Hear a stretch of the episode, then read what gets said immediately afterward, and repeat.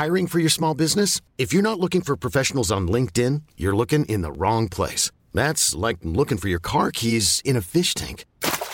LinkedIn helps you hire professionals you can't find anywhere else, even those who aren't actively searching for a new job but might be open to the perfect role. In a given month, over 70% of LinkedIn users don't even visit other leading job sites. So start looking in the right place. With LinkedIn, you can hire professionals like a professional. Post your free job on linkedin.com slash achieve today.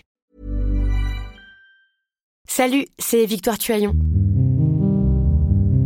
Ces derniers mois, avec mon équipe, on a travaillé sur une série exceptionnelle. Ça s'appelle 20 milieux sous ma chair. L'autrice, Caroline Potier, a exhumé des cassettes audio qu'elle enregistrait pour sa meilleure amie lorsqu'elles étaient ados et qu'elle traversait l'enfer, les violences que lui infligeait son père. À partir de son histoire, Caroline Potier, devenue journaliste, a mené l'enquête. Comment on pourrait éradiquer l'inceste? C'est beau, c'est intelligent, c'est bouleversant, et je pèse mes mots, c'est d'utilité publique. Pour continuer à sortir de l'océan du déni, écoutez 20 milieux sous ma chair, dans le cœur sur la table.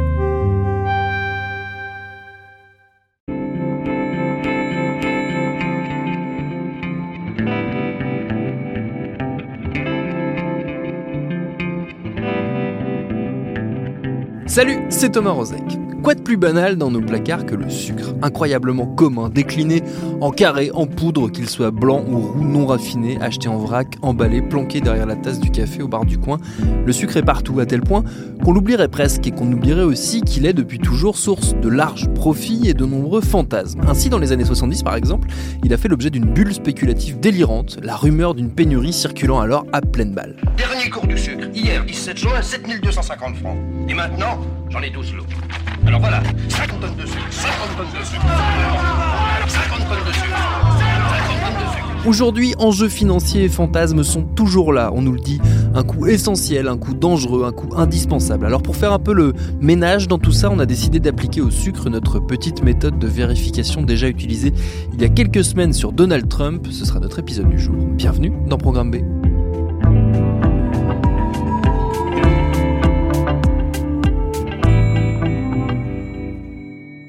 Comme nous l'avions fait pour Trump, je vous propose qu'on vérifie le sucre très simplement en six étapes qui nous donneront l'occasion de causer de sujets excessivement variés, du lobbying, de la toxicomanie, de l'esclavage et évidemment de l'alimentation. On va d'ailleurs commencer par là.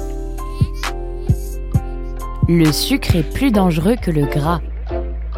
C'est l'un des points fondamentaux dans les stéréotypes associés à l'alimentation. Souvent, on nous le résume à une guerre entre le sucre et le gras. À raison, parfois, et on y reviendra. Mais est-ce que c'est aussi simple que ça? Alors pour le savoir, on a posé la question à une experte, Anne-Françoise Burnol. Elle est biologiste, directrice de recherche au CNRS et spécialiste de la glucotoxicité. C'est compliqué de répondre vrai ou faux. Donc, euh, parce qu'en fait, le sucre est effectivement dangereux dans le sens où un excès de sucre va conduire à toutes ces pathologies qui sont en expansion dans les, dans les, dans, tout, dans le monde entier en fait, non seulement dans les pays industrialisés, mais aussi dans les pays en voie de développement.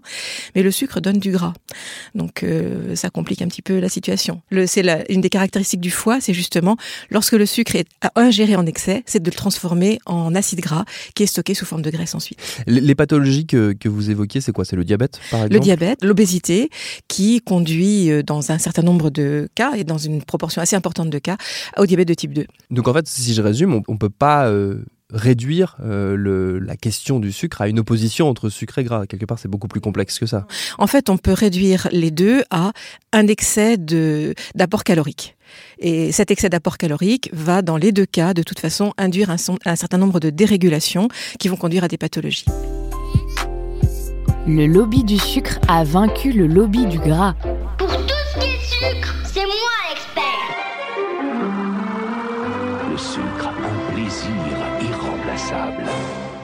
Cette affirmation, elle a fait les gros titres dans la presse il y a trois ans. La faute à une étude américaine, la fameuse étude américaine, mais pour le coup, on va pas trop se moquer puisqu'il s'agit d'une étude sur les études. Très précisément, le professeur de médecine Stanton Glantz, qui est un cardiologue de renom, qui est un des principaux auteurs de cette étude donc, a fouillé dans les archives de la prestigieuse université de Harvard et s'est aperçu que dans les années 60, une sympathique organisation baptisée SRF, la Sugar Research Foundation, la fondation pour la recherche sur le sucre donc, qui n'est autre que l'un des lobbies de l'industrie du sucre, avait tout bonnement payé trois chercheurs de Harvard pour qu'ils produisent une étude, une compilation d'études sur les maladies cardiovasculaires, avec quand même cette petite précision qu'ils devaient surtout arriver à la conclusion que c'était les acides gras saturés et non le sucre qui était dangereux.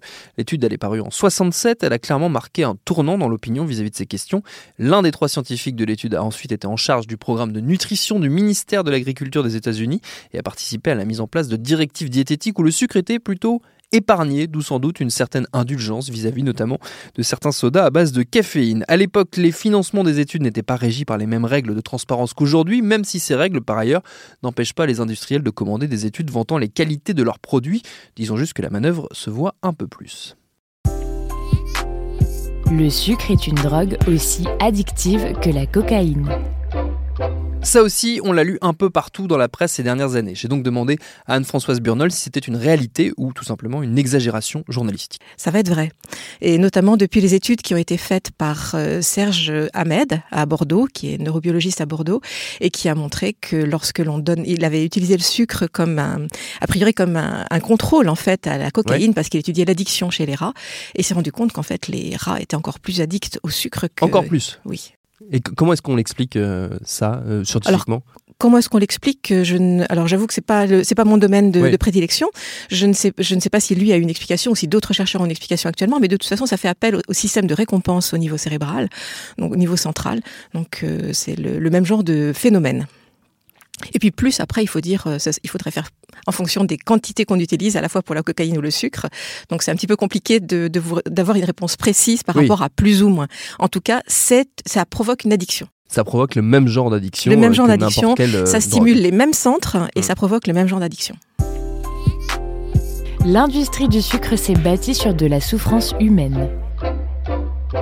Vous l'aurez compris, quand on parle de sucre, on ne peut pas rester uniquement sur le terrain de la santé et de l'alimentation, car les problématiques sont multiples et notamment économiques. Car le sucre, c'est une industrie, une très vieille industrie dont les racines nous amènent plusieurs siècles en arrière, au moment où l'Europe organise sa domination commerciale sur la planète, domination dans laquelle le sucre joue un rôle décisif qui va se faire au prix d'une extrême violence, puisque l'esclavage en est un rouage essentiel. Pour mieux le comprendre, j'ai passé un coup de fil à l'économiste Pierre Doquès, auteur en 2009 d'un essai au titre plutôt explicite, Le sucre et les larmes. Le point euh, décisif euh, d'un point de vue euh, de l'histoire longue, c'est la canne à sucre, euh, aussi bien dans les temps anciens, en remontant pratiquement jusqu'au Moyen Âge, mais surtout dans les temps modernes, c'est la canne à sucre et donc son lien fondamental avec avec l'esclavage et à partir du XVIIe, XVIIIe siècle, avec l'esclavage des Noirs arrachés d'Afrique et euh, jetés sur euh, les, plantations euh, des, îles Caraïbes,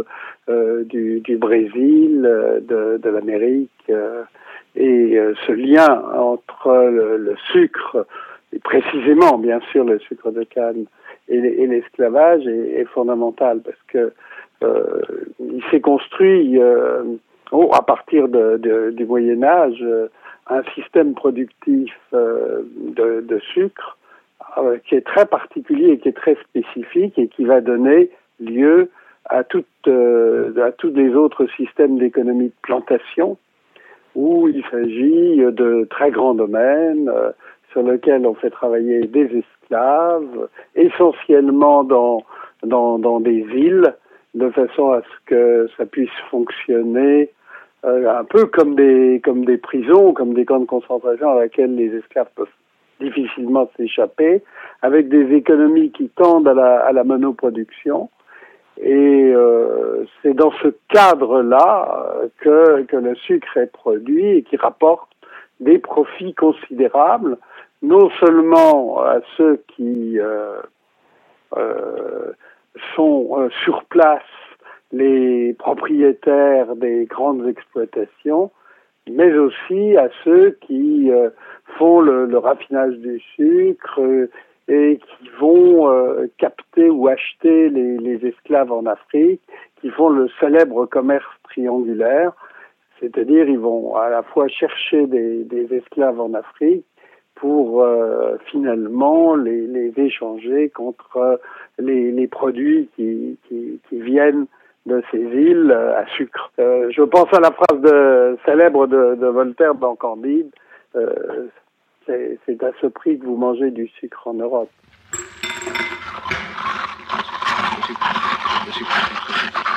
Et en ce moment, Oui. c'est quoi?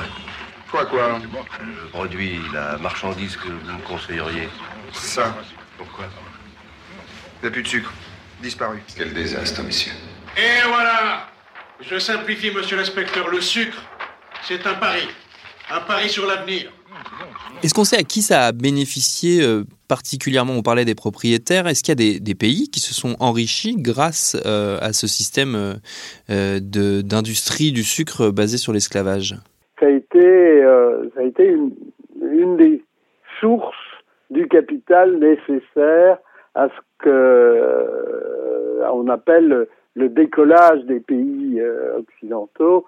Ça a été une des sources de, de capital qui a permis aussi euh, euh, l'accumulation du capital, la révolution industrielle. Tout ça, ça a été en partie, bien sûr, lié au sucre. Il faut imaginer que, que, le sucre au, XVIIIe siècle et au XIXe siècle, c'est quelque chose d'extrêmement important. Oui. C'est un peu comme euh, le pétrole aujourd'hui, si vous voulez. Euh, Les guerres coloniales ont lieu euh, à cause du sucre. La France, l'Angleterre, la Hollande, les compagnies commerciales se font la guerre euh, pour, euh, pour le sucre, pour les îles à sucre, pour tenir le commerce du sucre et pour tenir le, le commerce des, des esclaves. Ces pratiques pas foncièrement humanistes autour de l'industrie sucrière n'ont pas totalement disparu, même si elles prennent évidemment une toute autre forme aujourd'hui. Je vous renvoie par exemple à notre épisode en deux parties Profession cordiste, signé par Franck Després, un reportage qui raconte comment les intérimaires chargés de nettoyer les silos à sucre mettent leur vie et leur santé en danger. Le sucre est partout. C'est le petit instant constat d'impuissance de cet épisode. Malgré toutes nos bonnes volontés, malgré nos envies d'une vie longue et saine, nous serions cernés, entourés d'une armée de sucre qui irait se loger jusque dans les recoins les plus étonnants de notre panier de courses. J'ai demandé à Anne-Françoise Burnol, sans trop y croire, de nous rassurer, de nous dire que c'était faux. Hélas, ça n'a pas marché. Oui, c'est vrai. Oui, la réponse. Enfin, j'en ai. Je me suis amusée à aller dans un supermarché et regarder un petit peu toutes les étiquettes. Et si vous regardez d'un peu près, il y a des ajouts de sirop de glucose, fructose ou de glucose ou de tout un tas de choses qui portent des noms un petit peu variés dans la plupart des aliments et même dans les aliments les plus improbables, on rajoute du sucre dans la charcuterie, par exemple. Et à quoi il sert ce sucre dans ces aliments, justement? Alors, il est utilisé pour être, c'est un exhausteur de goût. C'est aussi un conservateur. Il est import, il permet aussi de, euh, pour la couleur, d'améliorer la- la- l'aspect visuel des aliments. Et donc, c'est sans doute pour ces raisons-là que les industriels l'utilisent beaucoup. Et c'est encadré cet usage du sucre ou c'est Ah, chaque industriel fait un peu ce qu'il veut? C'est une bonne question. Je ne crois pas que ce soit encadré, en fait. J'avoue que je me suis pas plongée, plongée Ouais. dans la question, mais je ne crois pas que ce soit encadré. En fait, c'est- juste pour donner la palatabilité, la conservation, un petit peu qu'on qu'on souhaite donner. J'ose pas imaginer qu'il y a au fond de tout ça une mauvaise volonté de donner une addiction au sucre, comme nous le disions précédemment. Et, est-ce que ça, hum, comment dire, hum, est-ce que ça participe de la, on va dire, de l'uniformisation de nos goûts quelque part? Est-ce qu'on s'est habitué énormément justement à cet apport en sucre dans tous les aliments Ben oui, oui, je, je pense que oui. La réponse va être oui. Et donc, euh, plus on rajoute de sucre, plus on s'habitue au sucre, comme on, on disait précédemment que c'était. En plus, le sucre est le, un des sens du goût, c'est une des, un des, un des goûts qu'on, qui est naturellement agréable, en Oui. fait, à l'enfant notamment. Donc, si on le chatouille là, là, là où ça le gratouille, euh, on va lui donner de plus en plus le, l'habitude, l'envie et se tourner de plus en plus naturellement, enfin, moins naturellement finalement, vers ce goût sucré. Oui. On peut vivre sans sucre. C'est indéniablement l'une des grandes modes du moment, après les régimes sans sel, sans gras, les hyperprotéinés et autres méthodes vendues à grand renfort d'offensives médiatiques et de squattage des rayons des libraires. L'époque du sans sucre aurait sonné, paraît même qu'on peut totalement s'en passer. Mais est-ce une si bonne idée que ça? Parce qu'après tout, est-ce que ça n'est pas un peu réducteur de voir le sucre comme un tout uniforme? Est-ce qu'il n'y aurait pas différents types de sucre, tout simplement? J'ai évidemment posé la question à Anne-Françoise Burnal. Bien sûr, bien sûr. Celui dont on parle depuis tout à l'heure, c'est les sucres qu'on a appelés à un moment les sucres rapides, qui sont les sucres simples, en fait, qui sont le sucre de table, celui qu'on rajoute dans nos aliments, dans notre café, ou qui est du saccharose. Et le saccharose est formé de deux sucres simples. Donc c'est un dioloside, c'est un glucose et un fructose. Donc c'est cela qui donne le goût sucré et le, le, glucose et le fructose. Et c'est vraiment, ce, je pense que c'est celui-là dont on parle depuis le début. Mais en fait, si on fait un petit peu de biochimie, les sucres c'est beaucoup plus compliqué que ça et c'est beaucoup plus complexe puisque les sucres complexes c'est l'amidon en fait et ce sont des, ce sont les fibres et c'est, ça a d'autres propriétés un certain nombre de propriétés bénéfiques justement. Et est-ce que justement, il n'y a, y a pas un dosage à trouver entre, quelque part, je vais le dire de manière extrêmement naïve et sans doute pour une scientifique un peu barbare, euh, entre bon sucre et mauvais sucre quelque part? Alors, euh, les, les, les, bons sucres, ça va être les, les fibres finalement. Oui. Les mauvais sucres, ça va être les, les sucres rapides auxquels, qui ont le goût sucré parce que les voilà l'amidon, ça n'a pas le ça a pas trop le goût de sucre au départ quand on quand on en mange. Donc euh, c'est le, le sucre qui va qu'il va falloir dont il va falloir éviter une surconsommation parce qu'il n'est pas du tout question de dire qu'il n'en faut pas parce oui. qu'il en, il en faut puisque ce qui, ce qui est notre euh, substrat énergétique principal et dont se nourrit notre cerveau, c'est le glucose qui circule dans nos veines donc euh, et dans nos artères.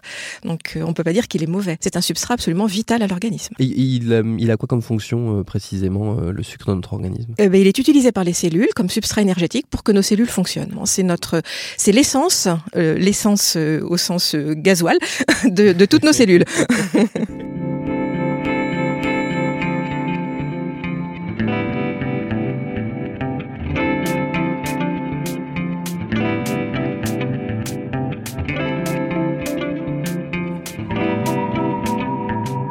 Et comme le sucre a longtemps été appelé l'or blanc, on peut dire que la boucle est bouclée. D'ailleurs, tiens, l'essence, voilà un très bon sujet pour un prochain vrai-faux, je le note de ce pas. Merci Anne-Françoise Burnol et Pierre Doquès pour leurs réponses. Programme B, c'est un podcast de Binge Audio préparé par Lauren Bess, réalisé par Vincent Hiver. Si par hasard vous nous suivez via Apple Podcast, n'oubliez pas de nous laisser 5 étoiles, ce sera très apprécié. Abonnez-vous si ça n'est pas encore fait sur votre appli de podcast préféré pour ne manquer aucun de nos épisodes. Facebook, Twitter et consorts pour nous parler. Et à demain pour un nouvel épisode.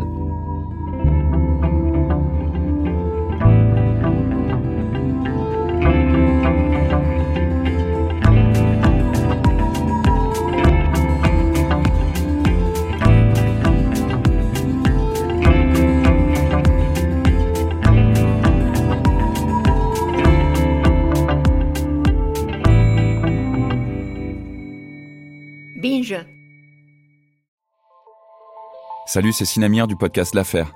En 2016, je suis monté sur un bateau de sauvetage en Méditerranée et ce que j'y ai vu n'a pas changé. En tout, depuis 10 ans, on compte même près de 30 000 morts sur cette mer.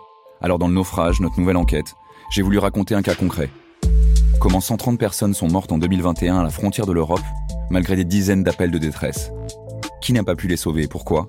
Qui étaient ces disparus? Et surtout, comment on en est arrivé à ne plus parler de 130 personnes qui meurent le même jour sur un bateau au milieu de la Méditerranée? Le naufrage, c'est la nouvelle série du podcast L'Affaire de Paradiso Média. Une enquête que vous pouvez retrouver gratuitement chaque semaine à partir du 27 mars 2024 sur toutes les applications de podcast.